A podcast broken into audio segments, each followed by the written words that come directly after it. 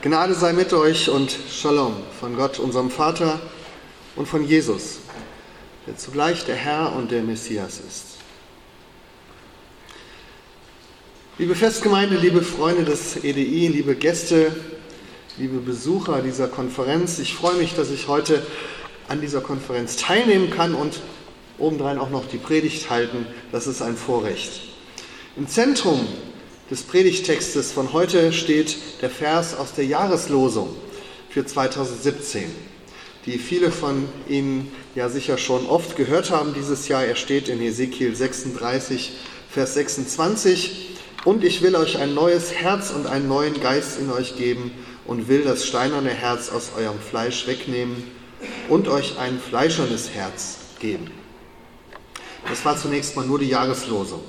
Jahreslosungen werden ja für gewöhnlich so ausgesucht, dass sie eine möglichst universale Bedeutung für das Leben haben, dass sie ohne Kenntnis des Kontextes verständlich sind und dass sie irgendwie in jede Lebenslage hineinpassen. Und das ist auch bei diesem Vers so. Und deswegen geht es Ihnen vermutlich so wie mir, dass fast alle Predigten, fast alle Andachten, die man bis jetzt über diesen Vers gehört haben, sich vor allem auf unser eigenes persönliches Herz beziehen und davon sprechen, wie wichtig es ist, dass jeder von uns und jede von uns sich täglich neu von Gott erneuern lässt und dass wir ein neues Herz bekommen. Das ist sicherlich auch gut und richtig so, dass wir den Vers auf uns persönlich beziehen ähm, und dass es auch um unser Herz geht bei diesem Vers. Das Herz ist ja in der Bibel nicht nur einfach ein biologisches Organ, was uns am Leben hält, es ist auch nicht wie in der modernen Welt nur das Zentrum der Gefühle und der Emotionen, ähm, sondern es ist in der Bibel das Zentrum des Menschen, sozusagen die Steuerungseinheit, das Führerhaus für unser Denken, unser Wollen, unser Fühlen und auch für unser Handeln. Ich möchte aber heute mal diesen Vers nicht persönlich auf unser Herz hinlesen, sondern in seinem ursprünglichen Kontext. Da, wo es ja zuallererst einmal nicht um mein Herz geht, sondern, und das ist das Spannende, um das Herz Israels. Ich lese mal den ganzen Predigtext, einige Verse um diese Jahreslosung herum aus Ezekiel 36. Kapitel, Verse 22 bis, äh, 24 bis 28. Denn ich will euch aus den Heiden herausholen und euch aus allen Ländern sammeln und wieder in euer Land bringen. Und ich will reines Wasser über euch sprengen, dass ihr rein werdet. Von all eurer Unreinheit und von all euren Götzen will ich euch reinigen. Und ich will euch ein neues Herz und einen neuen Geist geben in euch. Und will das steinerne Herz aus eurem Fleisch wegnehmen und euch ein fleischernes Herz geben ich will meinen Geist in eure Mitte geben und will solche Leute aus euch machen, die in meinen Geboten wandeln und meine Rechte halten und danach tun. Und ihr sollt wohnen im Lande, das ich euren Vätern gegeben habe, und sollt mein Volk sein, und ich will euer Gott sein. Hier geht es also zunächst einmal um das neue Herz Israels. Was ist damit gemeint? Sind damit einfach nur die einzelnen Herzen jedes Israeliten oder jeder Israelitenlitin gemeint. Das sicherlich auch. Ähm, wir haben an vielen Stellen in der Bibel ja Stellen, die auch den Einzelnen aufrufen, sein Herz zu Gott zu wenden. Natürlich zu, zuallererst mal äh, im Höre Israel, du sollst den Herrn, dein Gott lieben, von ganzem Herzen. Das ist richtig. Aber ich möchte jetzt mal einen Schritt weitergehen und fragen, was könnte denn gemeint sein, wenn hier vom Herz Israels die Rede ist? Hat ganz Israel ein Herz? Wenn wir dem Apostel Paulus im Neuen Testament glauben dürfen, dann lohnt es sich ja an solchen Stellen genau hinzuschauen und bei Worten zu gucken, ist es denn in der Einzahl oder in der Mehrzahl. Er macht das ja einmal an anderer Stelle, wo es um den Nachkommen Abrahams geht. Und wo er dann sagt, da müssen wir genau hingucken, das sind nicht einfach alle Nachkommen, weil das heißt ja nicht die Nachkommen, sondern der Nachkomme. Und da geht es also um einen. Und ich denke, so ähnlich ist das hier. In der Bibel gibt es ja immer dieses eigentümliche Nebeneinander des Individuellen, also des Einzelnen, und des Kollektiven. also des Volkes. Gott handelt mit einzelnen Menschen, aber er handelt auch mit einem Volk. Und man darf also die Frage stellen, gibt es sowas wie das Herz Israels? Ein Herz Israels, das über die Bedeutung dieses hinausgeht, dass jeder Einzelne gemeint ist. Was könnte dieses Herz Israels sein? Die Mitte Israels. Wenn es so ist, dass das Herz eines Menschen in der Bibel sein Personenzentrum ist, der Dreh- und Angelpunkt, der sein Denken, sein Fühlen, sein Handeln bestimmt, gibt es so ein Zentrum für Israel. Und was heißt es, wenn Gott hier sagt, dieses Zentrum möchte ich erneuern? Ich springe immer mal ins Neue Testament. Das liegt natürlich daran, dass äh, ich Neutestamentler bin und darüber viel lehre und ähm, weil es mir auch hilft, glaube ich, das Alte Testament zu verstehen. Der Apostel Paulus macht im zweiten Korintherbrief einen Vorschlag, was denn dieses Herz Israels sein könnte. Und das ist interessanterweise die Stelle, wo er, eine der wenigen, wo er über den neuen und den alten Bund spricht und das Verhältnis von neuem und altem Bund im zweiten Korintherbrief im dritten Kapitel. Das ist die berühmte Stelle mit der Decke. Aber nicht, wie viele von Ihnen vielleicht denken, mit der Decke über den Augen. Davon ist nämlich nicht die Rede, obwohl viele Christen, die ich immer wieder treffe, meinen, äh, dass es hier um die Decke über den Augen Israels geht, also um ein Zeichen der Blindheit. Wenn wir wirklich in den Text gucken, geht es über die Decke, die über dem Herz Israels liegt, über seinem Zentrum, über seiner Mitte. Aber bis auf den heutigen Tag, wenn Mose gelesen wird, hängt die Decke über ihrem Herzen. Wenn Israel sich aber hinwendet zu dem Herrn, so wird diese Decke abgetan. Wohlgemerkt, diese Decke ist hier nicht vor den Augen, sondern sie liegt zudeckend über dem Herzen Israel. Dieser Vers wird ja von Christen sehr gerne benutzt als ein Zeichen der Verstockung Israels oder der Blindheit Israels. Es wird dann zusammengeworfen mit diesen alten Darstellungen, die wir in der Kirchenkunst oft haben, von der triumphierenden Kirche mit Königskrone und der blinden und geschlagenen und gedemütigten Synagoge, die als Frau dargestellt wird mit einer Augenbinde, die ihre Blindheit signalisiert. Aber dieses Bild ist hier bei Paulus gerade nicht gemeint. Paulus redet von einer Decke oder einem Vorhang, der vor dem Herzen Israels hängt. Und er verwendet dafür das gleiche Wort wie das, was in der Bibel auch für den Vorhang verwendet wird, der das Allerheiligste im Tempel verhüllt. Kalymma im hebräischen Parochet. Dieses Wort verwendet die Schrift auch für die Decke, die Moses vor sein Angesicht hängte oder hielt, um die Herrlichkeit Gottes zu verbergen, die dahinter war, die für die Zuschauer außerhalb des Heiligtums nicht zu ertragen gewesen wäre. Die Decke ist also gerade kein Zeichen für Blindheit, sondern im Gegenteil, sie ist ein Zeichen für den unermesslichen und für uns fast unbegreiflichen Reichtum und den Glanz und die Herrlichkeit, die unter dieser Decke verborgen ist. Wenn also Paulus sagt, hier ist eine Decke über den Herzen Israels, dann ist es weder Blindheit noch Gefangenschaft. Manchmal denkt man auch so, wie wenn man so eine Decke über eine Katze wirft, dann ist die arme Katze gefangen, ja, und wenn man sie wegnimmt, ist sie frei. Das ist alles nicht gemeint, ja?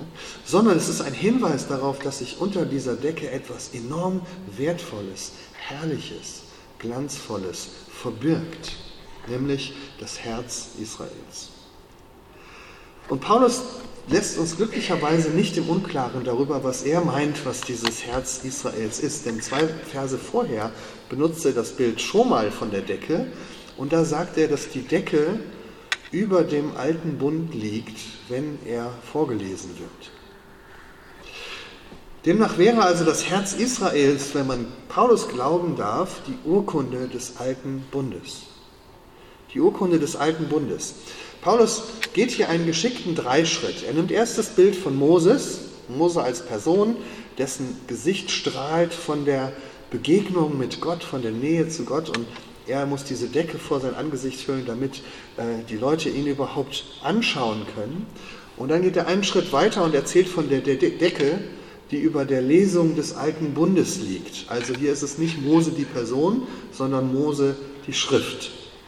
Und zum Schluss sagt er noch einmal, dass die Decke über dem Herzen Israels liegt, wenn Mose gelesen wird. Hier sind also wohl endgültig die fünf Bücher Mose gemeint, die Schrift, die den Namen Moses trägt. Aber was heißt das? Dass wir nach dem Herz Israels genau in dieser Urkunde suchen müssen, in der Tora.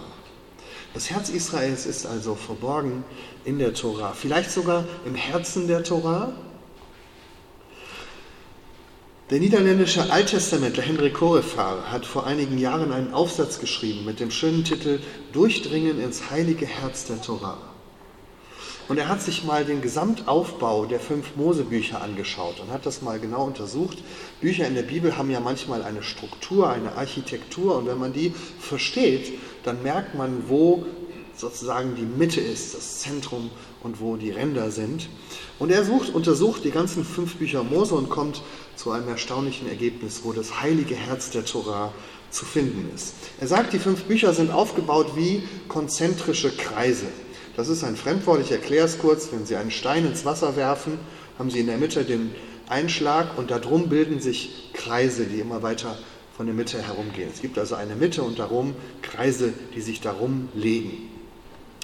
Und so, sagt er, ist auch die Torah aufgebaut. Es gibt eine Mitte, um die sich alles andere herum gruppiert wie Kreise oder wie Bilderrahmen, die man ineinander schachtelt. Es gibt also fünf Bücher Mose. Wenn man dann rechnet, gibt es ein mittleres Buch. Das ist das dritte Buch Mose. Wiederum hat dieses dritte Buch Mose, wenn man es genauer anschaut, eine Mitte. Das sind die Gesetze von der Reinheit und von der Heiligkeit Gottes. Wir haben heute schon in den Lesungen und auch in den Liedern von der Heiligkeit gehört. In der Mitte dieser Gesetze wiederum steht das 16. Kapitel. Das sind die Anweisungen zum großen Versöhnungstag, zum Yom HaKippurim. Es wird da beschrieben, wie der hohe Priester von außen sich dem Allerheiligsten nähert, hineingeht, dann in die Mitte hineinkommt und dann wieder herauskommt und die Sühne, die dort geschieht, zur Gemeinde bringt, also eine Bewegung zur Mitte hin und dann wieder von der Mitte weg. Und in der Mitte des mittlersten Kapitels, in der Mitte des mittleren Kapitels des mittlersten Buches der fünf Bücher Mose, das heilige Herz der Torah, das ist der Satz 3. Mose 16, Vers 17.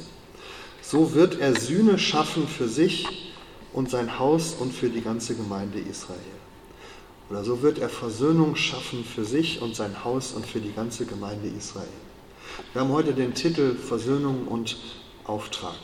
Und wenn das stimmt, dann ist die Mitte der Torah die Zusage der Versöhnung. Gott wird Versöhnung schaffen. Das ist das, worauf alles andere hinführt. Die ganze Geschichte von Adam, von Noah, von Abraham, von Mose, das alles geht auf diese Mitte. Gott wird Versöhnung schaffen. Und von hier aus geht die Geschichte los, die Hineinführung ins gelobte Land, die Gesetze, die alles, was geboten wird, Israel zu tun, all das kommt her von der Versöhnung, die Gott schafft. Das ist das heilige Herz der Tora. Und das Spannende ist, dass nicht nur das Buch so angeordnet ist, sondern das Volk Israel genauso um diese Mitte herum angeordnet ist. Es war ja so zur Zeit der Wüstenwanderung, dass die zwölf Stämme Israels sich immer im Kreis herum um die Mitte lagern sollten. In der Mitte war die Stiftshütte, da gab es dann den Vorhof und mitten in dem Vorhof gab es dann die Stiftshütte selber und in der Stiftshütte gab es nochmal das Allerheiligste und vor dem Allerheiligsten vor der Mitte, der Mitte, der Mitte hing der Vorhang, die Decke. Hinter dem Vorhang, hinter der Decke, stand die Bundeslade mit ihrer goldenen Deckelplatte, Kaporet, also die Bedeckung, die ja auch doppeldeutig ist. Die bedeckt ja nicht nur die Bundeslade, sondern sie bedeckt auch die Sünde. Es ist der Ort der Sündenbedeckung. Das Wort Kaporet für, für die Deckelplatte ist das gleiche wie in Yom HaKippurim die Bedeckung, Versöhnung der Sünde. Und da waren die beiden Engel, die sich ihre Flügel zuwandten und Gott sagt genau hier an dieser Stelle, zwischen den beiden Engeln, auf dieser Deckelplatte, auf diesem Ort der Versöhnung, das ist der Ort, wo ich euch begegnen möchte. Auch hier sind wir also angekommen in der Mitte der Mitte der Mitte, am Ort der Versöhnung. Später war das nicht mehr in der Stiftshütte, sondern im Tempel von Jerusalem als ein Tempel aus Stein gebaut wurde. Und äh, ein späterer rabbinischer Midrash macht das auch sehr schön deutlich, wie an dieser Stelle das Herz Israels ist. Ich lese aus dem Midrash Tanchuma. So wie das Land Israel in der Mitte der Erde liegt, so liegt Jerusalem in der Mitte des Landes Israel. Und so wie Jerusalem in der Mitte des Landes liegt, so liegt der Tempel in der Mitte von Jerusalem. So wie der Tempel in der Mitte von Jerusalem liegt, liegt das Heiligtum in der Mitte des Tempels. Und so wie das Heiligtum in der Mitte des Tempels liegt, liegt die Bundeslade in der Mitte des Heiligtums. Das kann man alles mathematisch und geografisch nachrechnen, das stimmt natürlich alles nicht, so ist es aber auch nicht gemeint, sondern es geht hier um eine geistliche Mitte. Am Ort, wo die Versöhnung geschieht, da ist das heilige Herz der Tora. Da, wo Gott seinem Volk Versöhnung zuspricht. Er wird Versöhnung schaffen. Dieses Geschenk der Versöhnung ist das heilige Herz der Tora. Und nun kehren wir von da aus wieder zurück zum Buch Hesekiel, zu unserem Predigtext. Die Worte, die wir sonst sehr individuell auf unser eigenes Herz hin auslegen, und das ist ja auch richtig, Anatoli wird heute Nachmittag noch ein Seminar machen, wo es auch darum geht, was heißt das jetzt für unser Herz. Aber wenn wir nochmal zu Hesekiel zurückkehren, hat es, glaube ich, noch eine andere Bedeutung, nämlich auf dieses Herz der Torah hin. Wenn Gott sagt, ich will euch ein neues Herz und einen neuen Geist in euch geben, und will das steinerne Herz aus eurem Fleisch wegnehmen und will euch ein Herz aus Fleisch geben. Hören Sie das mal mit den Ohren des Volkes Israels, das gerade aus der Katastrophe kommt. Ihr Tempel, die Mitte des Volkes, der heilige Ort der Versöhnung, ist zerstört worden. Und sie sind verpflanzt worden aus ihrem Land in ein fremdes Land. Das ist eine Katastrophe, die, glaube ich, das wieder aufnimmt, was wir vorhin an Katastrophe aus der Rotte Korach gehört haben. Ein Volk, das seines Herzens beraubt ist. Der König Nebukadnezar hatte den Tempel in Jerusalem zerstört, das, Land aus seinem, das Volk aus seinem Land herausgeführt. Und das ist so, als hätte man dem Volk das Herz aus dem Leib gerissen. Und jetzt kommt Gott und sagt, ich will euch ein neues Herz geben. Und dieses Mal wird dieses Herz nicht aus Stein sein, sondern es wird ein Herz aus Fleisch und Blut sein. Und ich glaube, hier geht es nicht nur um die Erneuerung unserer Herzen, sondern es geht auch um die Verheißung einer neuen Mitte für das Volk Israels. Ein neues Herz, das nicht aus Stein sein wird, sondern aus Fleisch. Mir fallen da die Worte aus dem Johannesevangelium ein, aus dem Anfang. Das Wort war Gott und das Wort wurde Fleisch und es wohnte mitten unter uns. Was passiert hier? Gott selbst hatte ja schon dem Mose versprochen, im Herzen seines Volkes Wohnung zu nehmen. Aber das Haus war aus Stein gebaut, es war von Anfang an nur vorübergehend und vergänglich gebaut. Es war ein Sinnbild für etwas, was kommen würde, was bleibend sein würde. Und ich glaube, dass auch der große Versöhnungstag, der Yom HaKippurim, im heiligen Herz der Torah beschrieben, immer schon ein Zeichen war, das über sich hinausweist. Ein Zeichen, das nach vorne weist. Paulus schreibt im dritten Kapitel des Römerbriefs, dass Gott den Menschen Jesus für uns zur Deckelplatte der Bundeslade gemacht hat. Kaporet. Oder Luther übersetzt, er hat ihn für uns zur Versöhnung gemacht. Aber dieses Wort Versöhnung und Deckelplatte, die sind ja im Hebräischen gleich, weil es um die Bedeckung geht. Jesus ist dieser Ort der Versöhnung, das neue Herz der Torah. Hier in Jesus wird für uns die wahre Bedeutung und die wahre Herrlichkeit des Bundes sichtbar und offenbar. Und zwar, wie Paulus sagt, des alten Bundes. Paulus sagt deswegen im Korintherbrief in der Stelle, die ich eben gelesen habe, dass in Jesus die Decke weggenommen wird vom Herzen Israels. Der Blick wird frei auf den Kern des alten Bundes. Und der heilige Schatz, der dort schon immer verborgen war im Herzen der Torah und in der Mitte Israels, der wird nun aufgedeckt und für alle sichtbar. Es ist, als hätte, wäre damals Mose aus der Stiftshütte herausgegangen und er hätte die Decke weggezogen vor seinem Gesicht und die ganze Herrlichkeit der Gottesgegenwart würde, wäre plötzlich für alle sichtbar geworden. Das ging damals noch nicht, sagt Paulus, aber jetzt ist es möglich durch Jesus. Hier geht es also nicht darum, dass die Blinden plötzlich sehen können oder dass die Gefangenen plötzlich frei werden, die da unter der Decke gefangen sind, sondern es geht darum, dass ein verborgener Schatz sichtbar wird, ein verhüllter Glanz aufgedeckt wird. In Jesus erkennen wir den Reichtum, die Schönheit und die Herrlichkeit des alten Bundes, der nun in neuen Glanz leuchtet, weil Gott sich selbst hineingibt in das Herz seines Volkes. Ich glaube mit vielen anderen, dass der neue Bund, den Gott verheißt in, in Jeremia und auch im Neuen Testament bestätigt, nicht ein anderer Bund ist, sondern die Erneuerung, die Erneuerung des alten Bundes. Weil Gott jetzt sich selbst hineingibt in das Herz dieses Bundes. Und noch mehr als das, er platziert seinen Geist in der Mitte seines Volkes.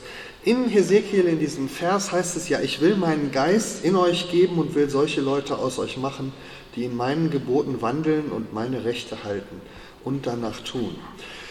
Das ist von Luther etwas unscharf übersetzt. Er schreibt, ich will meinen Geist in euch geben. Wörtlich müsste es heißen, ich will meinen Geist in eure Mitte hineintun. Bekirbechem. Hier ist also wieder das Bild vom Mittelpunkt. Gott lässt seinen Geist wohnen da, wo früher der Tempel seine Wohnung war.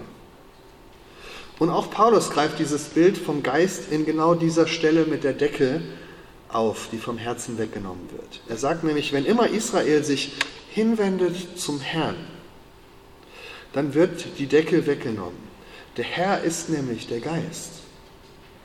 Und wo der Geist des Herrn ist, da ist Freiheit. Könnte auch sagen, da ist freie Sicht. Deshalb schauen wir alle mit aufgedecktem Angesicht, mit enthülltem Angesicht die Herrlichkeit des Herrn wie in einem Spiegel. Und wir werden verklärt in sein Bild von einer Herrlichkeit zur anderen, von dem Herrn, der der Geist ist. Hier sehen wir, wie Paulus die Herrlichkeit des alten Bundes mit der Verheißung aus dem Buch Hesekiel verknüpft und mit der Realität des neuen Bundes geht ihm nicht darum, den alten Bund schlecht zu machen und den neuen an seine Stelle zu setzen. Schon gar nicht geht es ihm darum, Blindheit und Besserwisserei gegeneinander auszuspielen.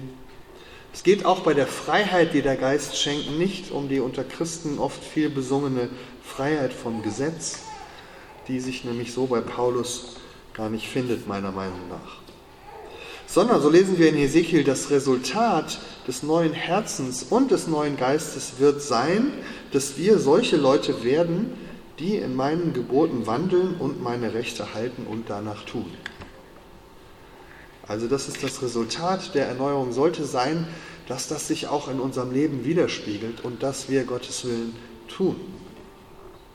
Ähnlich heißt es ja auch in Jeremia in der Stelle über den neuen Bund, nicht etwa, dass Gott einen neuen Bund gibt und das Gesetz ersetzt durch Gnade, sondern dass Gott das Gesetz in das Herz Israels tut, Beliban, in euer Herz einzahlt und in ihre Mitte schreibt. Auch hier die Einzahl. In das Herz Israels, in die Mitte Israels. Paulus geht es hier also nicht um den Gegensatz zwischen altem und neuem Bund, sondern er möchte zeigen, dass das Wesen des neuen Bundes darin besteht, die Herrlichkeit des alten Bundes noch deutlicher und noch herrlicher zum Vorschein zu bringen. Den Glanz für alle sichtbar zu machen, der bisher noch vor den Augen verborgen und verdeckt war. Indem Gott selbst ins Herz seines Volkes hineinkommt, in Gestalt des Messias Jesus. Ja, sagt Hesekiel, ja, Gott hat das alte Herz weggenommen, das Herz aus Stein, weil es nur ein vorübergehendes Zeichen war, das über sich hinausweist. Aber er hat ein neues Herz an seine Stelle getan, nämlich sein eigenes. Sein eigenes Herz, ein Herz aus Fleisch und Blut. So wird diese alte Verheißung aus Hesekiel im neuen Bund Wirklichkeit. Und natürlich hat das dann auch zur Folge, dass unser eigenes Herz verändert wird und jeder einzelne von uns jetzt ein neues Herz bekommt und dass der Heilige Geist in unsere Herzen ausgegossen wird. Aber das alles ist nur der zweite Schritt von dem, was Gtt hier im ersten Schritt getan hat, nämlich dass er Israel ein neues Herz gegeben hat. Dass der heilige Ort der Versöhnung, der das Herz der Torah und das Herz des Volkes bildete, nun eine menschliche Gestalt bekommen hat. Weder der Bund Gottes noch die Torah Gottes wird damit aufgehoben oder abgeschafft, aber beide werden von diesem Herz her neu gefüllt, neu gestärkt, neu belebt. Sie werden erneuert. Sie erhalten einen neuen, bisher nicht dagewesenen und nicht sichtbaren Glanz. Deswegen spricht die Bibel und Jesus vom neuen Bund. Wir können jetzt den Bund Gottes mit seinem Volk nicht mehr anders verstehen als von diesem Herzen her. Und wir haben am Ende wieder dieses Bild von den konzentrischen Kreisen, also wie der Stein, den man ins Wasser wirft. Im Herzen, in der Mitte ist der Messias. Und von ihm her erhalten das, der Bund, die Torah und das Volk ihren Herzschlag. Alles sammelt sich um diese Mitte herum. Das Volk sammelt sich um den Messias und dann geht es, so sagt Paulus, von einer Herrlichkeit zur nächsten. Und was jetzt passiert ist, dass diese Herrlichkeit ausstrahlt auf die Völker um Israel herum. Wie Wellen, die weiterschlagen.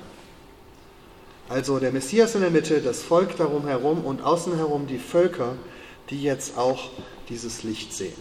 Es ist spannend, dass der Apostel, Apostel Matthäus am Anfang seines Evangeliums genau das gleiche Bild zeichnet, in einem oft ein bisschen unscharf übersetzten Vers. Da, wo er spricht, dass das Licht Gottes aufleuchtet im Galil Hagoyim, im Galiläa der Heiden wird es oft übersetzt, so als ob Galiläa heidnisch gewesen wäre. Das war es ja gar nicht zu der Zeit. Sondern das Bild, was er da benutzt, ist, Galiläa liegt in einem Kreis von Völkern. Wenn man da heute hingeht und sich mal so auf so einen Berg stellt, dann sieht man das, wie man da Syrien und Tyrus und Sidon und Jordanien und äh, den Libanon und das alles im Kreis um Galiläa herum liegt. Und wenn Matthäus sagt, das Licht leuchtet jetzt auf dort, als Jesus nach Nazareth zieht, damit erfüllt wird, dass das Licht aufleuchtet und die Herrlichkeit sichtbar wird für den ganzen Kreis der Völker. Das ist gemeint. Aber das nur am Rande.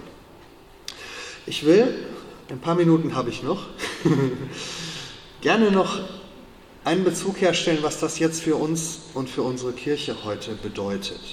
Denn ich glaube, nur wenn wir dieses Bild vor Augen haben von den Kreisen, die sich um die Mitte, um das heilige Herz herum bilden, dann verstehen wir, wie fatal es für unsere Kirche ist, und ich spreche jetzt mal als Pfarrer der evangelischen Kirche, der ich auch bin, wie fatal es für unsere Kirche ist, wenn, sie, wenn wir uns unserer eigenen Mitte berauben. Wenn es so ist, dass der Messias im Herzen Israels ist und Israel im Herzen der Kirche, dann beraubt sich eine Kirche, die Israel aus ihrer Mitte verbannt, letztlich ihres eigenen Herzens. Und das ist ja das, was wir erleben zurzeit. Unsere Kirche versucht, Kirche zu sein, aber sie möchte Israel nicht in ihrer Mitte haben. Sie möchte gerne, und das ist ja ein lobenswertes Anliegen, sie möchte gerne Israel gleichberechtigt neben sich haben an seiner Seite. Das ist gut gemeint, aber ich glaube schlecht gemacht. Die Erklärung der EKD-Synode vom 9. November letzten Jahres tut letztlich genau das. Sie reißt Christus mitsamt Israel aus dem Herzen, sie reißt Christus aus dem Herzen Israels heraus und sie reißt Israel aus dem Herzen der Kirche heraus. Sie können sich das vorstellen, so dass man erst Israel nimmt und sagt, ihr sollt nicht bei uns in der Kirche sein, sondern neben uns. Also, und dann holt man sich Christus wieder zurück und sagt, den Messias behalten wir aber, den kriegt ihr nicht.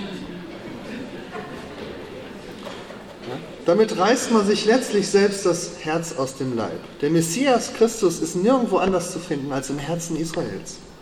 Dahin ist er gekommen.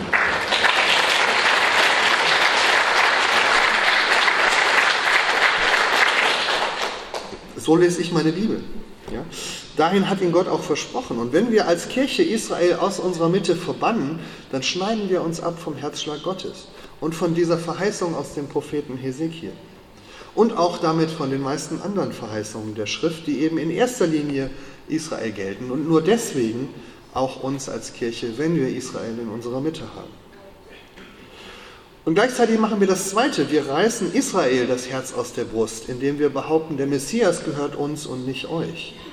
Der, Israel sei, der Messias sei nur für uns gekommen. Ich weiß, und da müssen wir auch barmherzig sein, dass diese Erklärung eigentlich das Gegenteil möchte.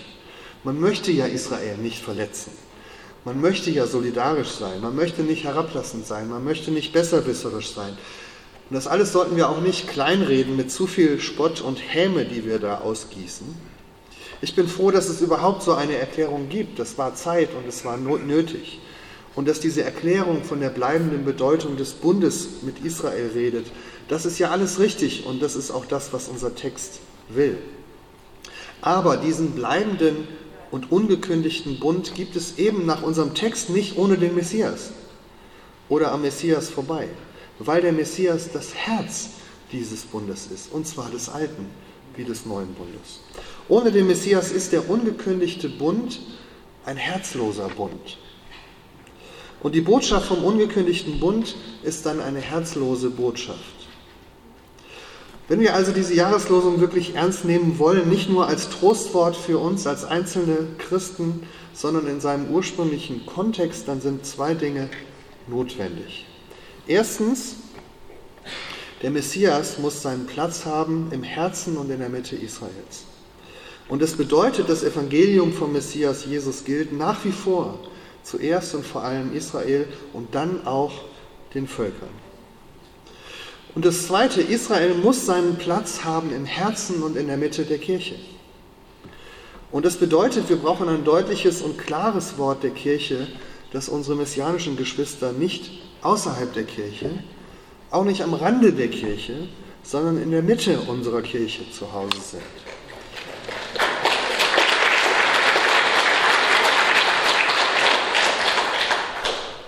Und dass sie dort nicht nur geduldet werden, sondern dass sie willkommen geheißen werden. Und dieses Wort steht noch aus. Aber, und damit will ich schließen, ich glaube, dass auch für diese beiden Punkte, in denen noch etwas aussteht, auch diese Zusage aus Hesekiel gilt. Damals hat Gott zu einem Volk gesprochen, das auch aufgrund seines Ungehorsams das Herz herausgerissen bekam. Und doch hat Gott gesagt, das ist nicht das Ende und ich werde selbst dafür sorgen, dass das Herz wieder an seinen rechten Fleck zurückkommt. Und diese Zusage gilt, glaube ich, so wie sie damals Israel galt, auch heute unserer Kirche. Und wir dürfen uns deswegen im Gebet für unsere Kirche danach ausstrecken, dass wir diese Verheißung erfüllt sehen. Hören wir es nochmal im Blick auf unsere Kirche. Und ich will euch ein neues Herz geben und einen neuen Geist in euch geben. Ich will das steinerne Herz aus eurem Fleisch wegnehmen und euch ein her fleischernes Herz geben. Ich will meinen Geist in euch geben und will solche Leute aus euch machen, die in meinen Geboten wandeln und meine Rechte halten und danach tun. Möge es der Wille Gottes sein, dass diese Verheißung auch in unserer Zeit erfüllt wird. Und der Shalom Gottes, der höher ist als alle Vernunft, bewahre eure Herzen und Sinne in dem Messias, Jesus. Amen. Amen. 何?